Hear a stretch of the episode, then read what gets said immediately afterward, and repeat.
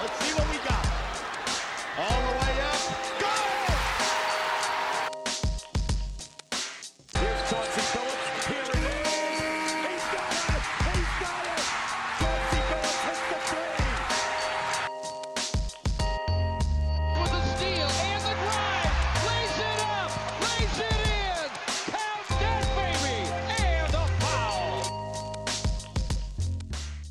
Bonjour à toutes, bonjour à tous et bienvenue dans l'épisode 70 des chroniques de Motor City.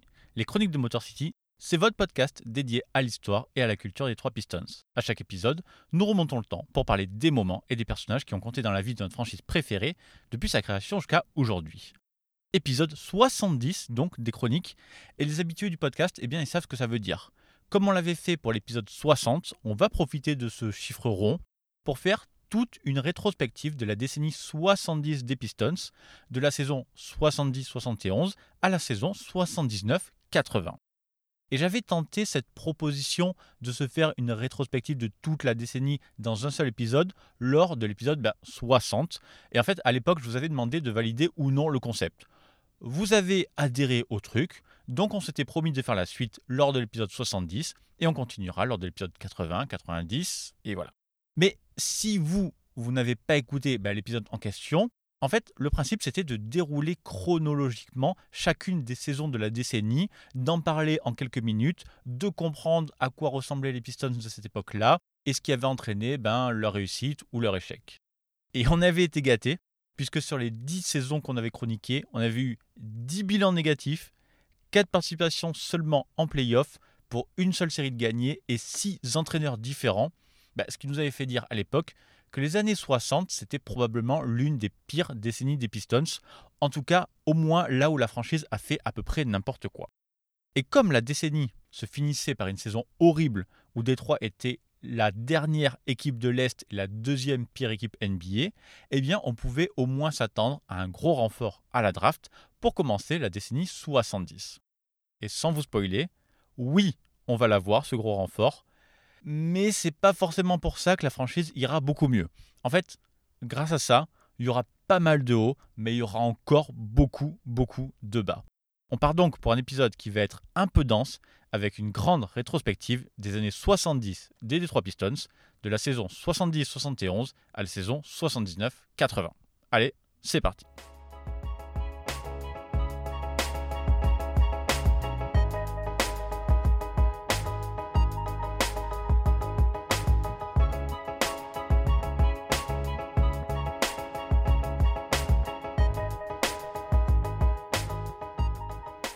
Notre décennie commence donc le 23 mars 1970 avec bah, cette fameuse draft de Bob Lanier par les Pistons.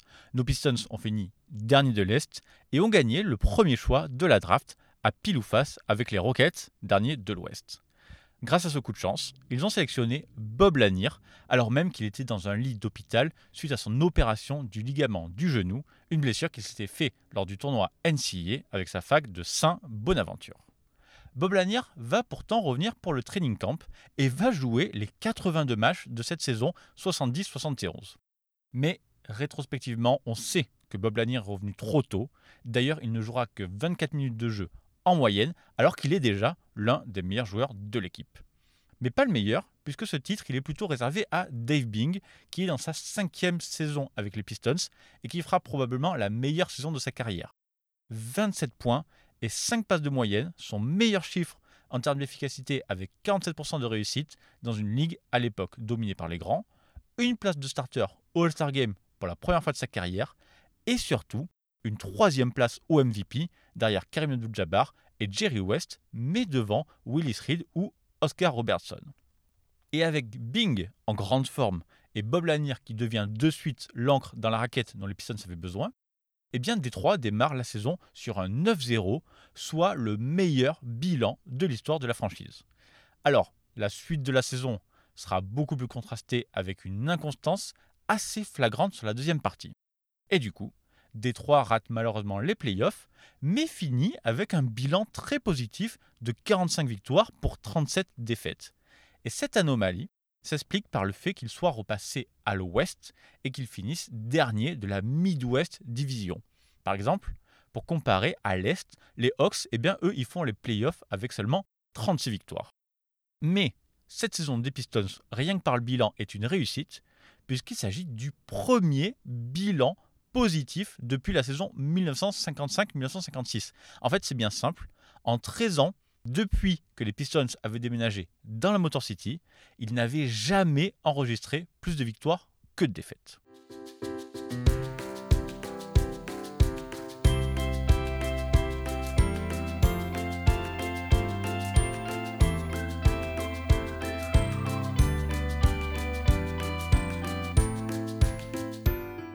Bien, malheureusement, la bonne saison 70-71 ne va pas connaître de suite. Après 10 matchs et un bilan mitigé de 6 victoires pour 10 défaites, eh bien Butch Van Brenda Kolf, le coach des Pistons, démissionne. Il semblerait, après avoir été régulièrement insulté par les fans et pas vraiment soutenu par sa direction. Van Brenda Kolf, c'était un coach sanguin qui accumulait les fautes techniques et les expulsions et qui en fait contribuait à sa façon au mauvais climat dans la franchise. La direction des Pistons l'a donc remplacé par Terry Dischinger, qui est devenu joueur-coach le temps de deux matchs et deux défaites, avant que le poste ne soit confié à Earl Lloyd, connu pour avoir été le premier joueur à briser la barrière de la couleur en NBA, dont on a consacré évidemment une chronique de Motor City. Earl Lloyd était dans l'organisation des Pistons depuis 1960, d'abord comme scout, puis ensuite comme coach adjoint, et finalement, c'est assez naturel qu'il prenne ce poste, puisqu'en 1965 déjà, le GM des Pistons, Don Watrick, voulait l'embaucher comme head coach, ce qui aurait fait de lui eh le premier entraîneur afro-américain, avant même Bill Russell. En tout cas, comprenez que le décor est planté. Pour sa saison sophomore, eh bien, Bob Lanier connaît déjà une saison à trois coachs. Et pourtant, maintenant que son genou va mieux, eh bien, Lanier explose et ajoute 10 points et 6 rebonds à sa moyenne de rookie. Il est évidemment All-Star, mais c'est pas encore suffisant pour aider l'équipe. Avec Dave Bing blessé, opéré de l'œil qui ne joue que 45 matchs, eh bien, les Pistons s'écroulent avec une défense beaucoup moins imperméable qu'avec Van Brenda Kolf. La franchise ne gagne que 26 matchs sur toute la saison, alors même qu'on les imaginait être de sérieux candidats aux playoffs. La greffe Earl ne prend pas, avec seulement 20 victoires sur les 70 qu'il dispute comme head coach.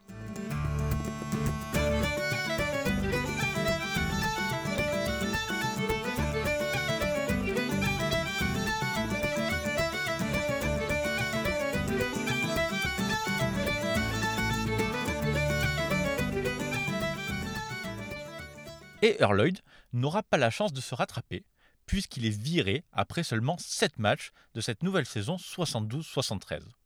Pourtant, à l'intersaison, le front office l'avait soutenu en dégageant Howard Comiz, qui avait ouvertement fait preuve de racisme, en disant que si Lloyd l'avait mis sur le banc, c'est parce qu'il souhaitait progressivement se débarrasser des joueurs blancs. Bref, l'instabilité de la franchise continue et place cette fois-ci à Ray Scott, l'assistant de Lloyd, et là tout d'un coup, un miracle va apparaître. Les fidèles du podcast ne seront pas surpris puisqu'on a dédié une chronique entière à Ray Scott, mais l'ancien joueur des Pistons va se révéler être un super coach. Il va mettre un peu d'ordre dans le groupe et va s'appuyer sur les valeurs collectives. Tout d'un coup, le roster vit beaucoup mieux et chacun commence à en faire un tout petit peu plus. Les Pistons de Ray sont une petite sensation sur l'année civile 73 avec une série de 6 victoires consécutives en janvier, une autre de 5 en février et une dernière de 5 victoires une nouvelle fois pour boucler la saison régulière. Au total, Ray Scott gagne 38 matchs comme coach et les Pistons échouent de peu à avoir un bilan positif puisqu'ils finissent à 40-42. Et pour sa troisième saison, Bob Lanier, lui, est enfin complètement débarrassé de ses douleurs et peut enfin jouer son jeu, lui qui s'appuyait énormément sur sa mobilité durant ses années NCA. Il finit cette saison-là à 14,9 rebonds, ce qui sera la meilleure marque de sa carrière, et il s'affirme maintenant comme le meilleur joueur des Pistons. En novembre, il score 48 points sur la tête des Trailblazers, son record en carrière, et un mois plus tard, contre Seattle, Lanier prend 33 rebonds, établissant le record all-time pour un joueur des Pistons, un record qui ne sera battu qu'en 1992, quand Dennis Rodman réussira l'exploit d'en prendre 34. Et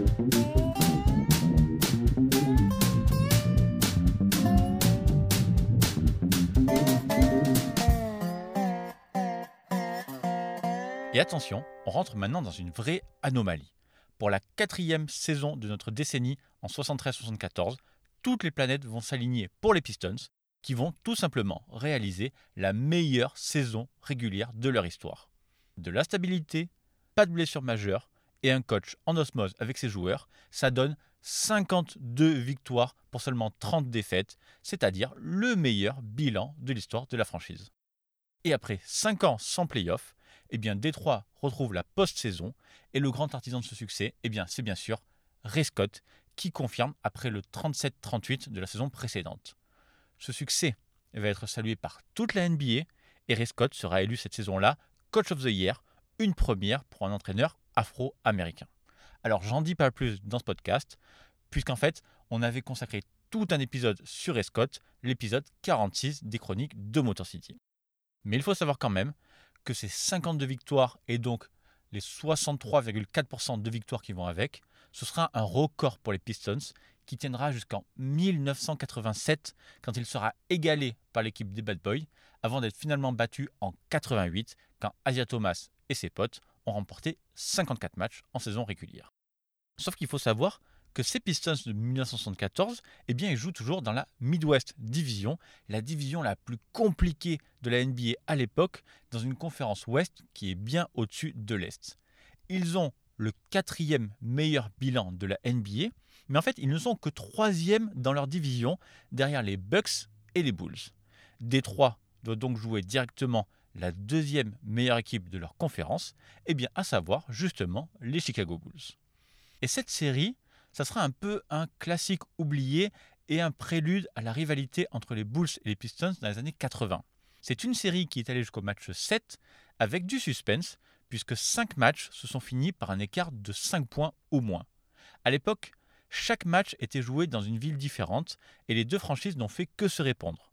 Lors des matchs 1 et 2, chaque équipe gagne à l'extérieur, puis Chicago est le premier à gagner un match à la maison au match 3, mais ensuite les Pistons vont revenir, tout ça jusqu'au game 7, remporté par les Bulls chez eux de très peu, 96-94.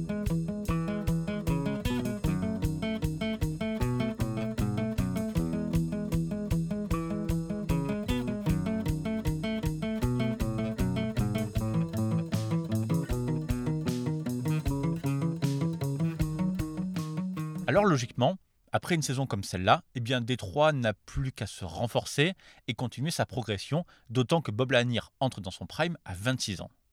Et sauf que malheureusement, l'autre franchise player des Pistons, Dave Bing, commence un petit peu à faire parler de lui. À l'été 1974, Fred Zollner a vendu la franchise à Bill Davidson et Dave Bing veut renégocier son contrat avec le nouveau propriétaire. Sauf que Davidson se montre inflexible et ne lâche rien du tout jusqu'à ce que lui et Bing, ou en tout cas que la franchise et Dave Bing, entrent dans un bras de fer. Les deux parties ne se parlent plus que par avocat interposé, et Dave Bing ira jusqu'à être suspendu de l'équipe et ne sera pas invité pour le Training Camp 1974. Alors, les choses rentreront dans l'ordre avant le début de la saison, mais il y aura une cassure entre Dave Bing et la franchise. Bing fera pourtant une belle saison en 1975, mais il sera moins efficace, moins décisif, ce qui ne va pas arranger Ray Scott qui devra faire face cette saison-là à énormément de blessures. À un moment de la saison, le coach des Pistons n'avait même pas 10 joueurs valides pour faire deux équipes à l'entraînement. Et du coup, entre tous ces problèmes, et malgré un Bob Lanier en grande forme, eh bien les Pistons ne gagnent que 40 matchs cette année-là et s'inclinent 2-1 au premier tour des playoffs contre les Supersonics. Mais pour terminer au moins sur une bonne note, Sachez que Bob Lanier est consacré comme le joueur le plus complet des deux côtés du terrain dans un article de Sport Illustrated où des statisticiens de l'époque ont compilé tous les chiffres des meilleurs joueurs de la ligue pour essayer d'avoir une sorte de protostat all-in-one comme il en existe des tonnes aujourd'hui. Le premier joueur de ces stats, eh c'était notre Bob Lanier.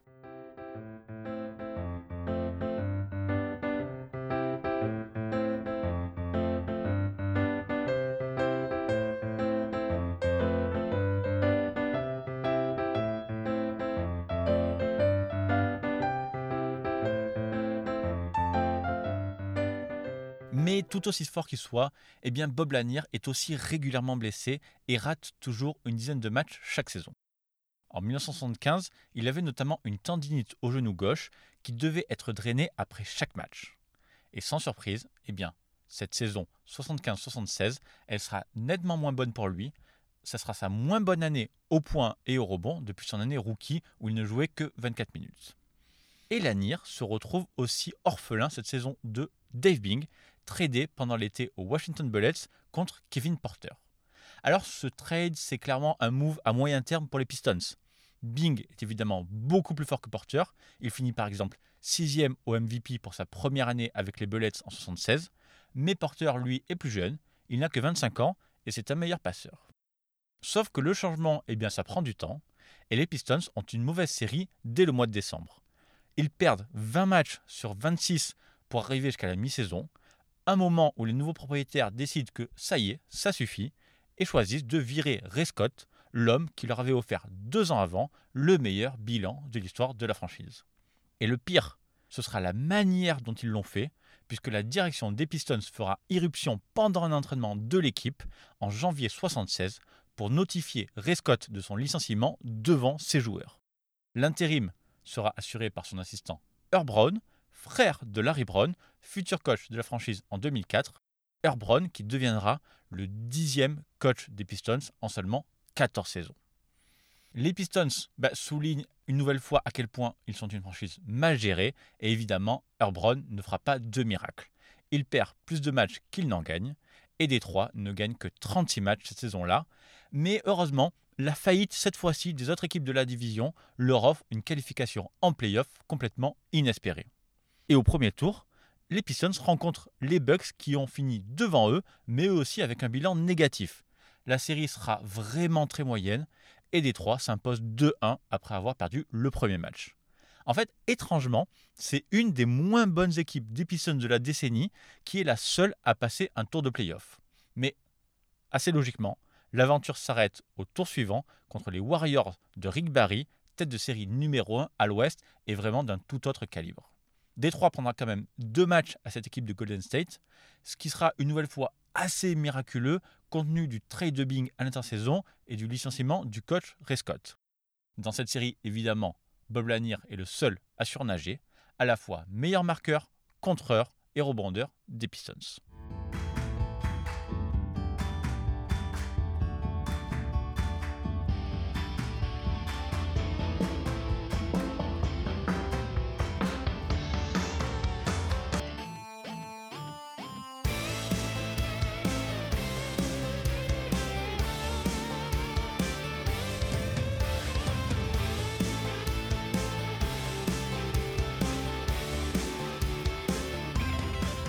Un événement marquant a lieu à l'été 76. La ABA, la ligue concurrente de la NBA, eh fusionne justement avec la NBA. Et dans l'opération, seules deux équipes de l'ABA ne rejoignent pas la Grande Ligue.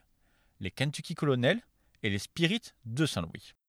Il faut donc organiser ce qu'on appelle une draft de dispersion pour envoyer les joueurs de ces deux équipes vers des franchises NBA. Nos Pistons ont le quatrième choix. Devant eux, les Bulls prennent Artis Gilmore, les Trailblazers Maurice Lucas et les Kings, à l'époque à Kansas City, choisissent Ron Boone. Il reste donc deux joueurs qui se détachent assez largement des autres.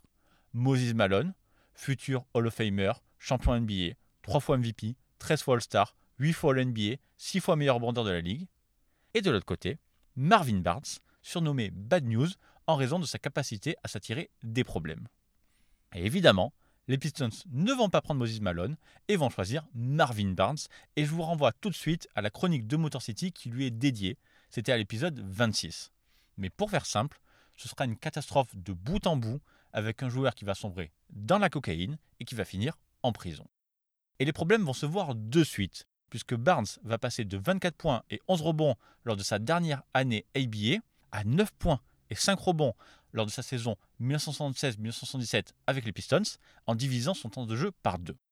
Barnes aurait pourtant pu faire un binôme incroyable avec Bob Lanier dans la raquette de Détroit, mais au lieu de ça, eh bien Lanier devra une nouvelle fois se débrouiller tout seul.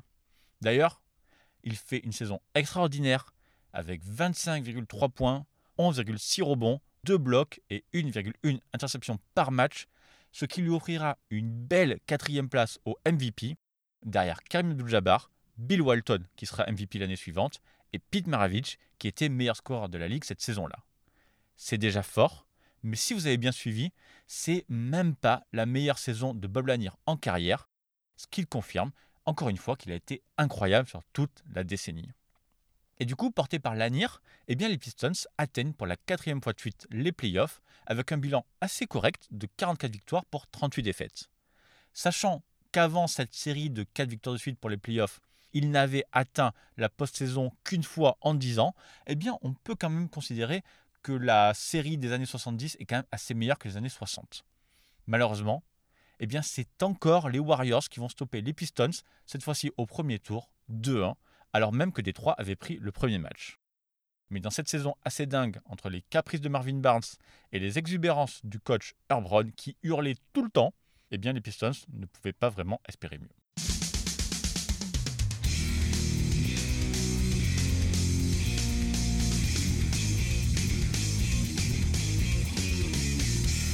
Et on arrive doucement sur la fin de notre décennie.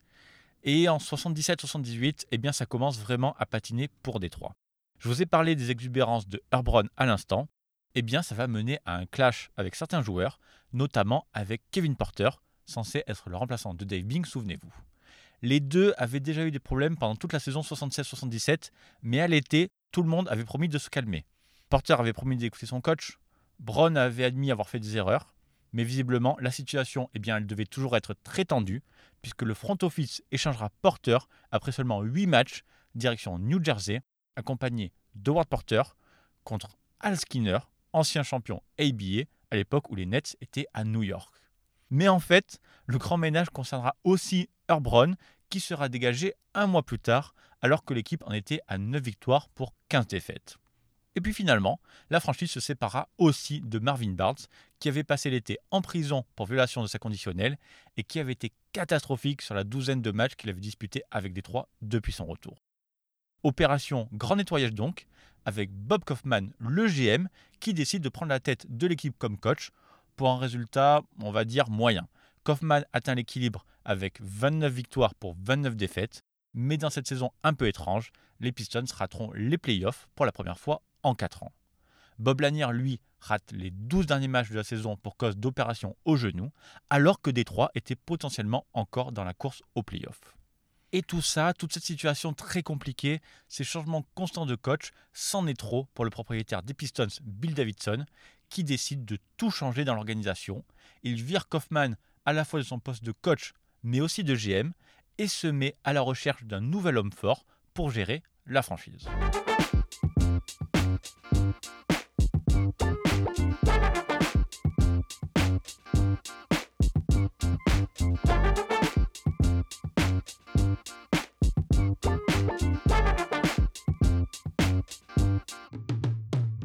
Et cet homme fort, cet homme qui dirigera les Pistons à partir de cette saison 78-79, eh bien ce sera Dick Vital.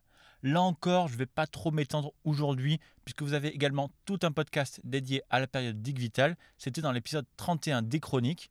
Mais pour résumer, en fait, ça va être très très dur, et ça dès le début.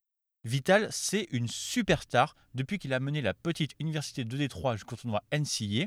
Et en fait, déjà à l'époque, Vital, c'est un vrai personnage qui en fait des tonnes, qui hurle, qui est bruyant, enthousiaste, constamment dans l'agitation. Et Davidson va le mettre au centre du projet des Pistons, qui déménage cette année-là au Pontiac Silverdome. Vital doit à la fois faire gagner l'équipe, ramener les talents locaux, ce qui explique la draft de Terry Tyler et John Long cette année-là, et également remplir la salle grâce à sa popularité. Bref, vous comprenez que c'est beaucoup trop pour un seul homme. Après les trois défaites lors des trois premiers matchs, Vital est hospitalisé pour des problèmes d'estomac liés au stress. Les Pistons perdront encore deux matchs avant que Vital ne revienne, que l'équipe gagne son premier match de la saison, mais que le coach soit expulsé et traîné dehors par un agent de la sécurité parce qu'il contestait une décision de l'arbitre. Bref, avec Vital, c'était le cirque permanent et ça s'est vraiment très mal passé. Il a un roster beaucoup trop faible et Vital comme coach se montre incapable de s'adapter à la NBA. Il utilise 23 joueurs lors de cette saison-là, un record pour la franchise à l'époque, et en fait aucun d'entre eux n'arrive à se mettre en valeur, à part peut-être ML Carr qui signe la meilleure saison de sa carrière. Et ajoutez à ça le fait que Bob Lanier ne joue que 53 matchs, une nouvelle fois malheureusement pour cause de blessure, et vous ne serez pas surpris d'entendre que les Pistons n'ont gagné que 30 matchs et ont fini 20e sur 22. Finalement, Dick Vital n'avait pas réussi à revitaliser la franchise, comme le disait le slogan.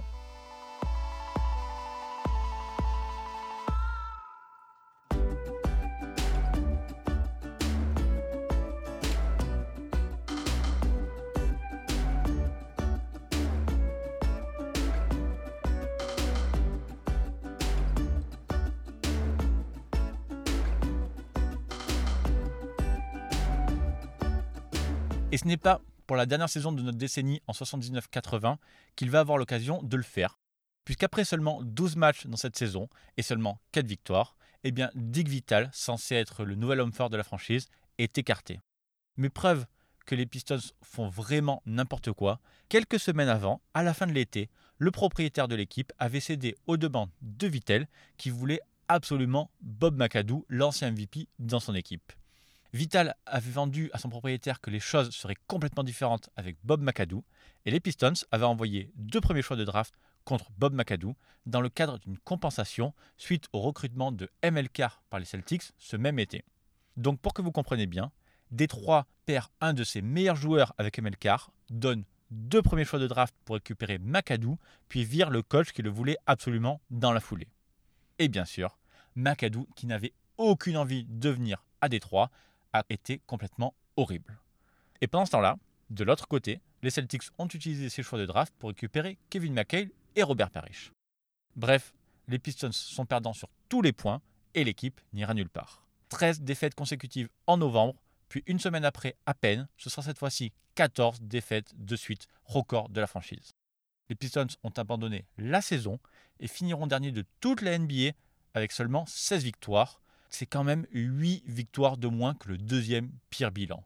Sauf que comme Dick Vital eh bien, avait dilapidé les choix de draft, eh bien Détroit ne pourra rien tirer de cette saison cauchemar. Et cette saison marque aussi la fin d'une ère, puisqu'après le renvoi de Dick Vital, Bob Lanier comprend que la franchise n'ira nulle part, et à 31 ans, après 10 saisons dans la Motor City, il demande enfin son trade. Et cette transaction sera la première gérée par le nouveau GM, embauché en décembre, un homme nommé Jack McCloskey, dont on a déjà parlé dans ce podcast et dont on parlera énormément dans la future rétrospective des années 80.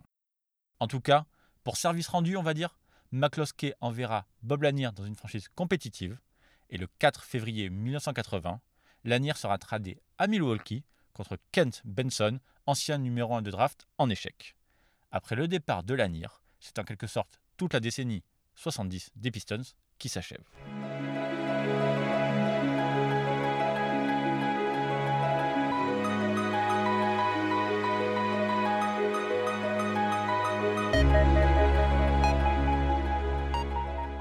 Pour conclure, on a donc 10 saisons, seulement 3 bilans positifs, 4 participations consécutives en playoff quand même, pour une seule série de gagnés, mais surtout 8 entraîneurs différents. Les Pistons, en fait, des années 70, ont beaucoup ressemblé aux Pistons des années 60, peut-être avec comme seule différence qu'ils avaient cette fois-ci un franchise player de top niveau avec Bob Lanier. Sans trop de surprise, comme je l'ai dit en intro, ces Pistons ont eu énormément de bas, mais cette fois-ci, il y a eu quand même de bons moments, avec au moins 3 saisons, on va dire, calibre MVP de Bob Lanier, et la meilleure saison all-time jusque-là en 1974 avec le coach Ray Scott. Mais malheureusement, la décennie s'est finie de la pire des façons possibles, mais vous verrez que c'est peut-être exactement ce que les Pistons avaient besoin a posteriori. Nous, on va s'arrêter là. Ce podcast est déjà bien assez long. C'est la deuxième rétrospective de toute une décennie. J'espère que ce podcast vous a plu comme celui des années 60 a pu vous plaire. N'hésitez pas vraiment à me le dire si c'est le cas et si vous êtes OK, eh bien on continuera cette histoire pour l'épisode 80. En attendant, comme d'habitude, les chroniques de Motor City sont à retrouver sur toutes les bonnes applis de podcast, Apple Podcast, Spotify, Google Podcast, etc. etc. N'oubliez pas également que les anciens épisodes sont uploadés sur YouTube petit à petit. Donc, en attendant le prochain podcast, eh bien, on se retrouve là-bas ou sur Twitter, at MotorCityPod. N'hésitez pas, franchement, à me donner votre avis sur l'épisode. Sachez que pour le prochain podcast, on sera sur une escale, mais je n'ai pas encore exactement décidé laquelle. Quoi qu'il en soit, Merci encore pour votre soutien et à très bientôt pour une prochaine chronique. Bye.